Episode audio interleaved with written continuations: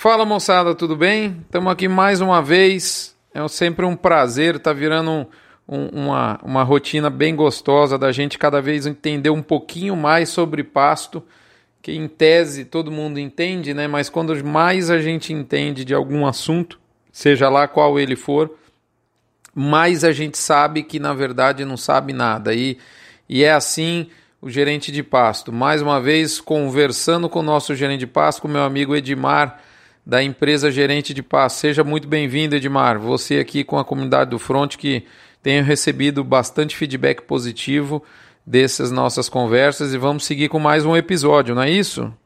Isso aí, Rodrigo.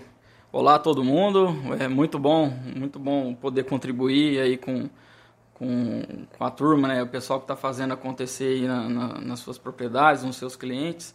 E vamos tocar o barco e, e falar um pouquinho mais de, de manejo de pasta aí.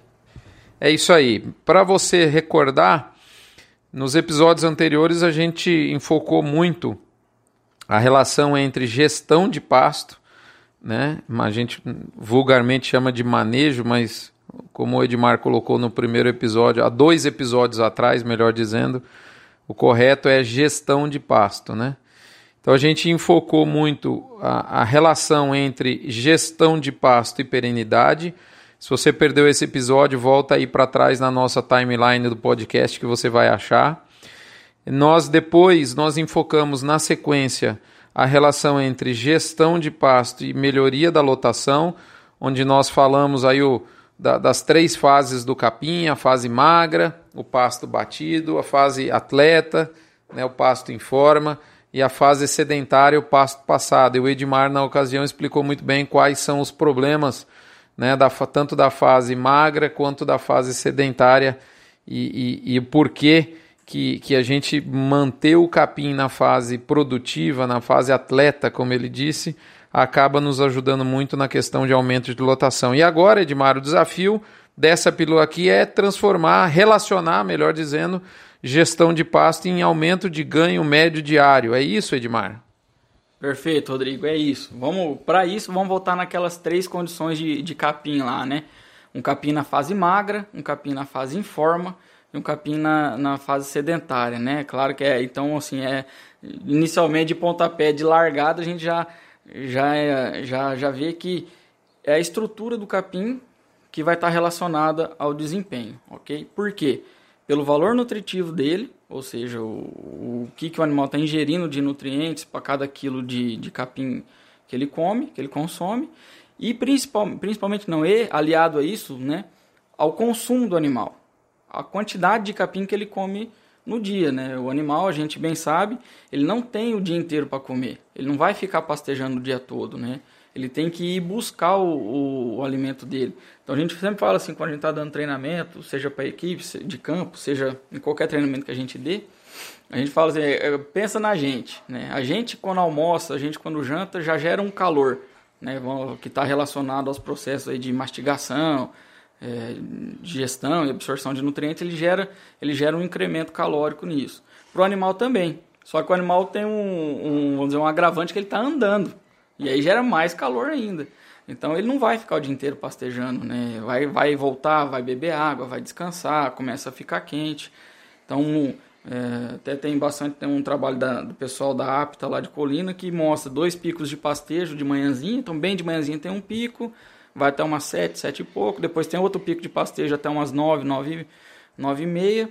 Depois, os, muitos animais ficam descansando, ruminando até 3 horas, 4 horas da tarde, quando tem o pico de pastejo da tarde, né? Então, eles não têm o tempo inteiro para pastejar. Então, é fundamental que quando eles estejam pastejando, eles estejam comendo muito capim por minuto, né? Que eles vão ingerir mais, é, mais matéria seca, mais capim no, no todo do dia, né?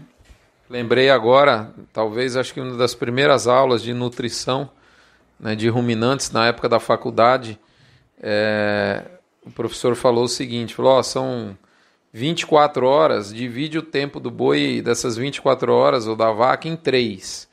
Então são 8 horas pastejando, se alimentando, 8 horas ruminando e 8 horas fazendo, 8 horas restantes das 24 fazendo outras coisas, né?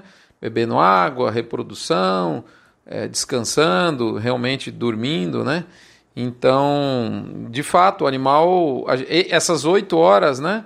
E esse período varia, é, é, lógico, de acordo com, com as condições, o comportamento animal, inclusive, é algo que a gente precisa estudar muito mais. Mas a gente tem que tornar essas oito horas do boi e da vaca eficientes em, com relação ao pastejo, né? Não, sem dúvida.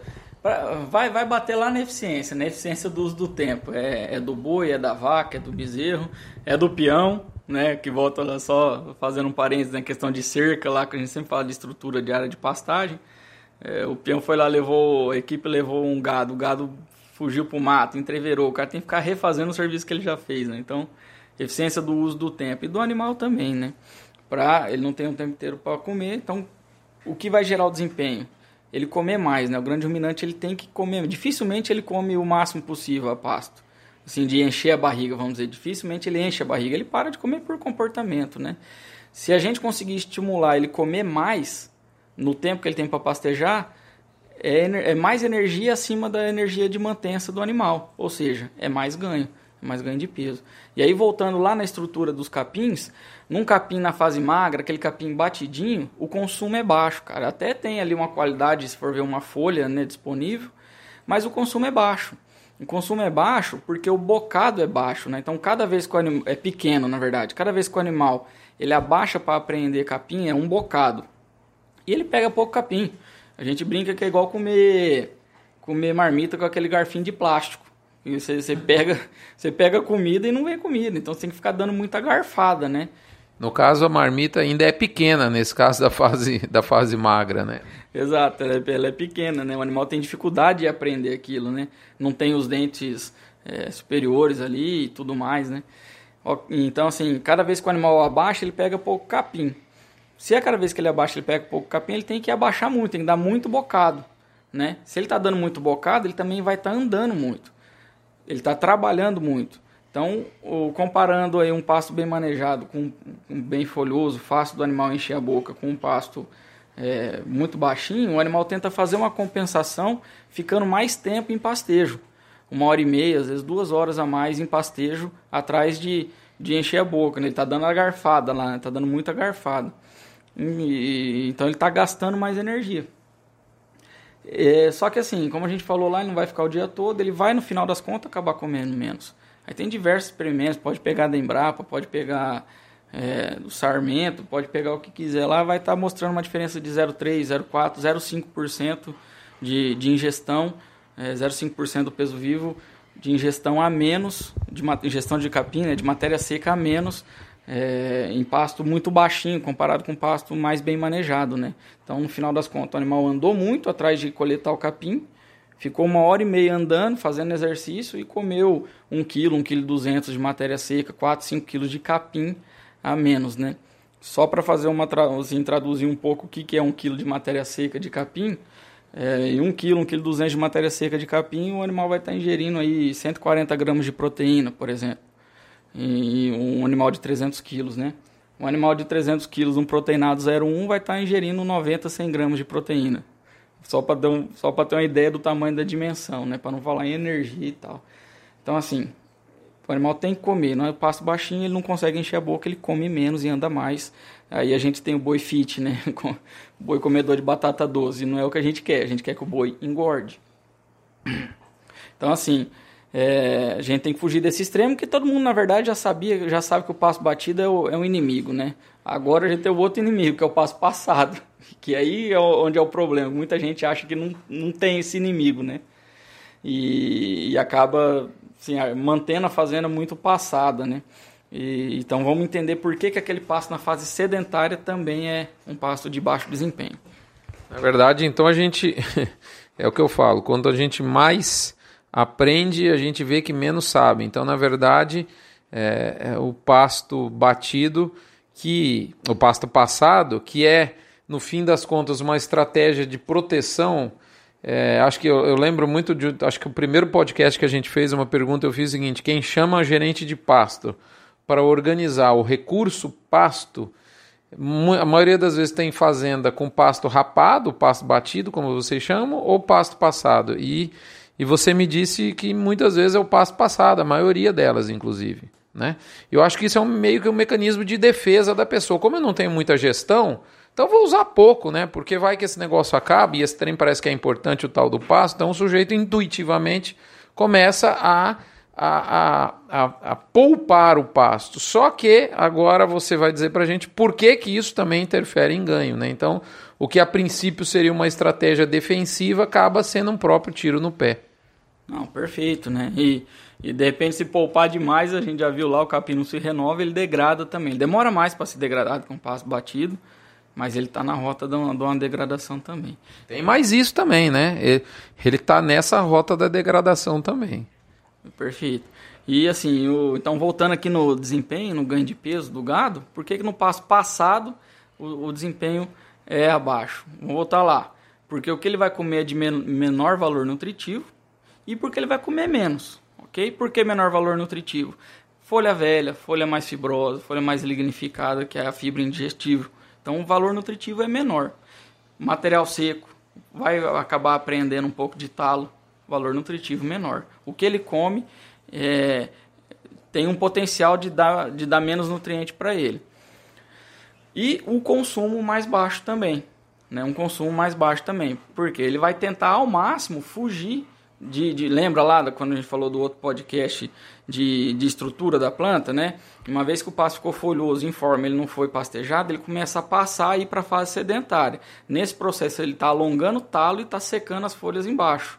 E a folha que está saindo em cima é menor. Então, de uma bandeja toda folhosa, você vai começar a botar uma bandeja cheia de talo, de material seco e de folha velha.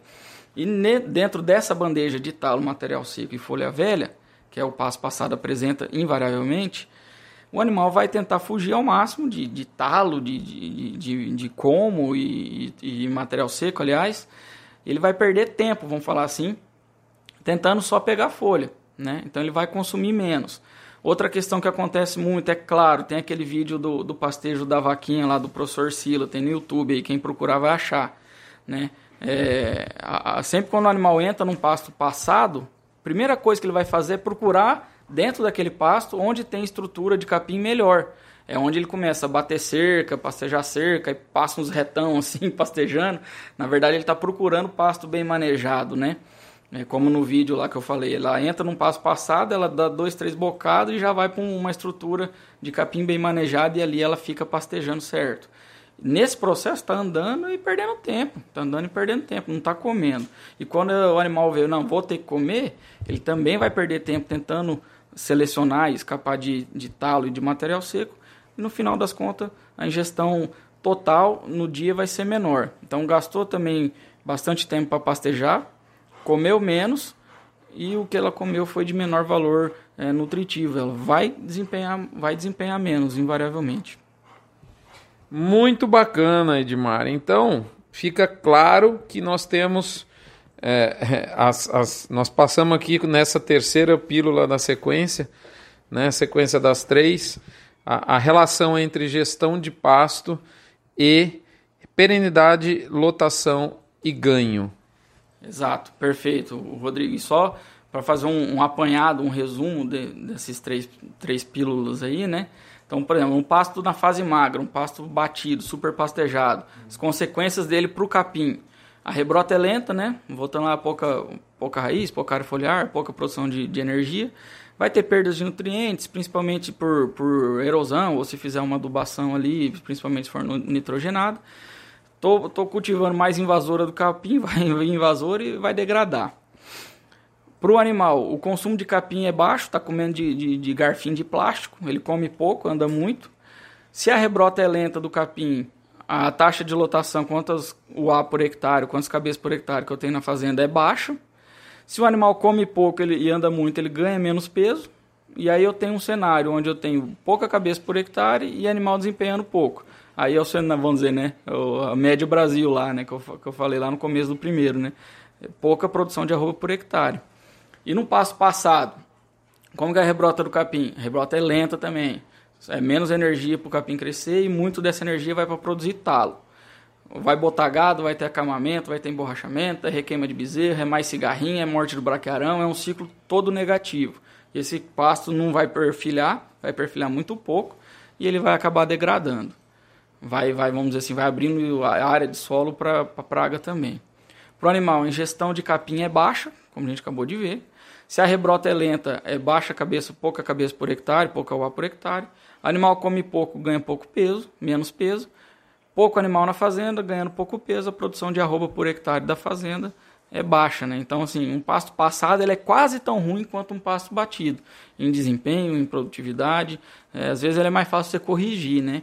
Mas muitas vezes uma roçada resolve, vamos dizer, né? e depois manejo posterior. Mas em termos produtivos ele é quase tão ruim quanto um pasto batido. Então, o foco tem que ser na fase em forma, onde o, o capim oferece folha para o animal, o animal vem, pasteja essa folha enche a boca, como eu falei, é um rodízio, não precisa combinar com o animal que ele vai encher a boca, né? Eu falei, do, falei das duas fases agora ali, do fase magra da fase em forma, por que, que a, o ganho de peso é menor que na fase em forma, né? Fase sedentária, por que, que o ganho de peso é menor na fase em forma? E na fase em forma, pessoal, até voltando que tu não tinha falado, é o rodízio, o pasto está folhoso, o animal é máxima ingestão máxima eficiência do uso do tempo do animal. Ele vai entrar para cada bocado que ele dá naquela folha, ele pega um mundo, velho, de capim. Ele já vai pegando, enchendo a boca, mastigando, engolindo e enchendo a boca, ou seja, ele come mais e anda menos, né? Ele come mais em menos tempo.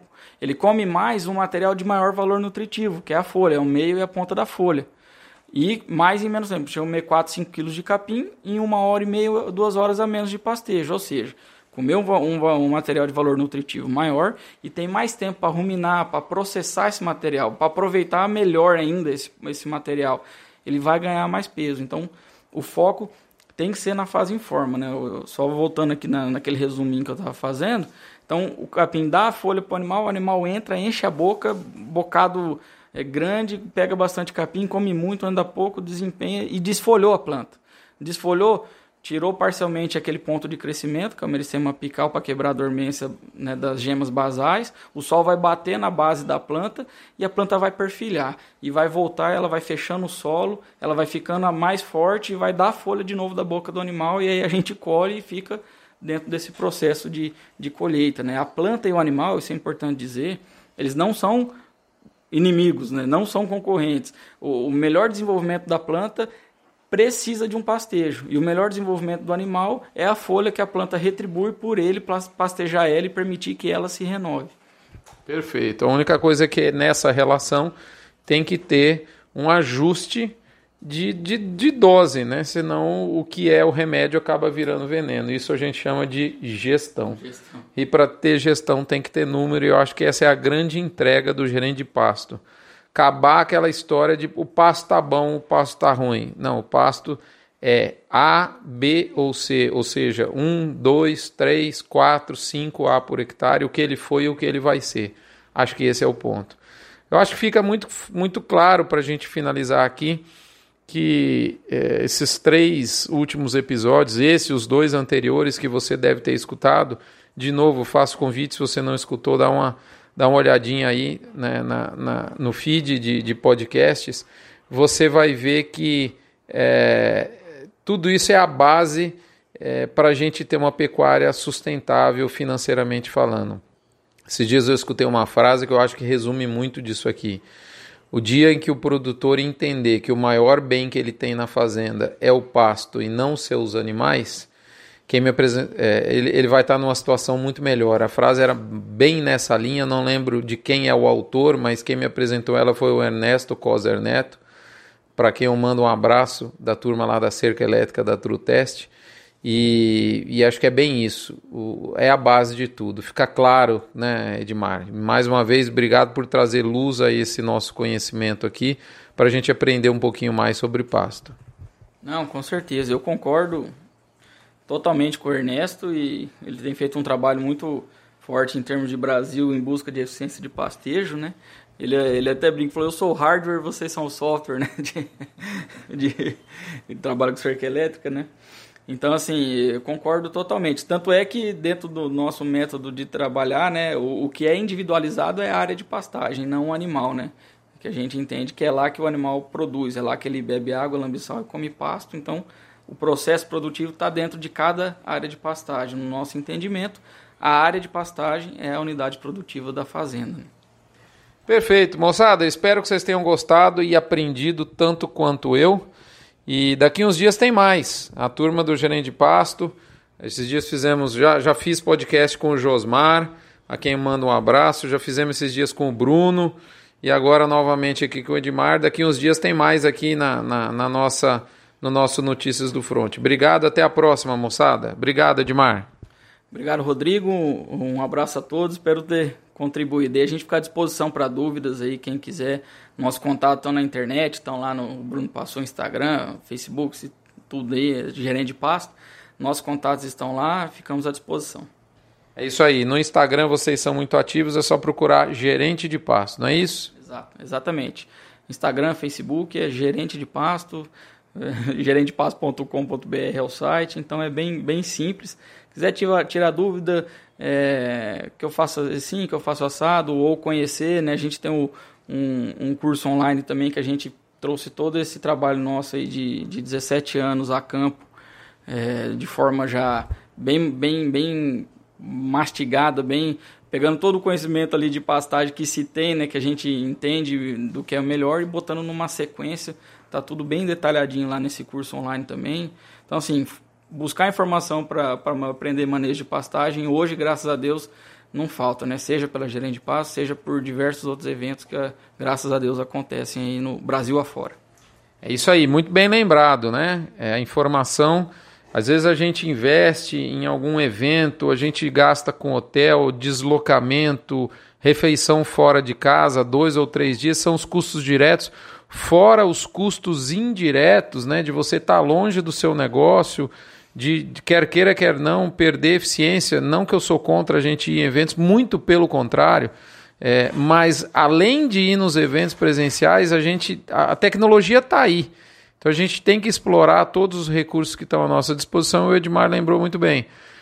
Dá uma olhadinha na, no site de Passo, você vai acompanhar e ter oportunidade de, de conhecer todo o material que foi, foi gravado com todo cuidado, o conhecimento que está sendo transferido está lá à disposição e você pode consumir no melhor da sua casa, do seu escritório, com todo conforto, investindo às vezes muito menos do que você faz por passar aí um tempo fora da sua casa acompanhando um evento presencial, que é bacana também, e eu acho que de vez em quando a gente tem que colocar isso na agenda, mas usar a tecnologia, por que não, né? Se ela está aí para ser usada. Então, muito bem lembrado. Dá uma olhada lá no gerentepasso.com.br, treinamento online, você adquire esse treinamento. Tem até uma promoção do Notícias do Front, com o código GP no Front, você ganha 10% de desconto. Vale muito a pena. Se você quiser transformar seu pasto em número e parar de achar que o pasto está bom ou está ruim, e entender de fato de que o maior patrimônio que você tem na sua fazenda são os pastos e não seus animais, acho que essa é uma boa pedida, né, Edmar? Não, perfeito. Isso aí. A gente, o que a gente quer é mais gente falando de manejo de pasto, falando com conceitos que mais adequados e, e a informação tem que chegar no campo, tem que chegar no gerente, tem que chegar na equipe de campo. Então tem que tem que esparramar isso, né? No site lá também tem artigos, tem né, tem o blog do site lá tem artigos, tem artigo no Anopec, assim por diante. Sim, eu tô falando, dá para achar informação em tudo que é canto hoje, graças a Deus. É isso aí, moçada. Obrigado mais uma vez pela atenção. Daqui uns dias tem mais com o nosso gerente de pasto. Até lá.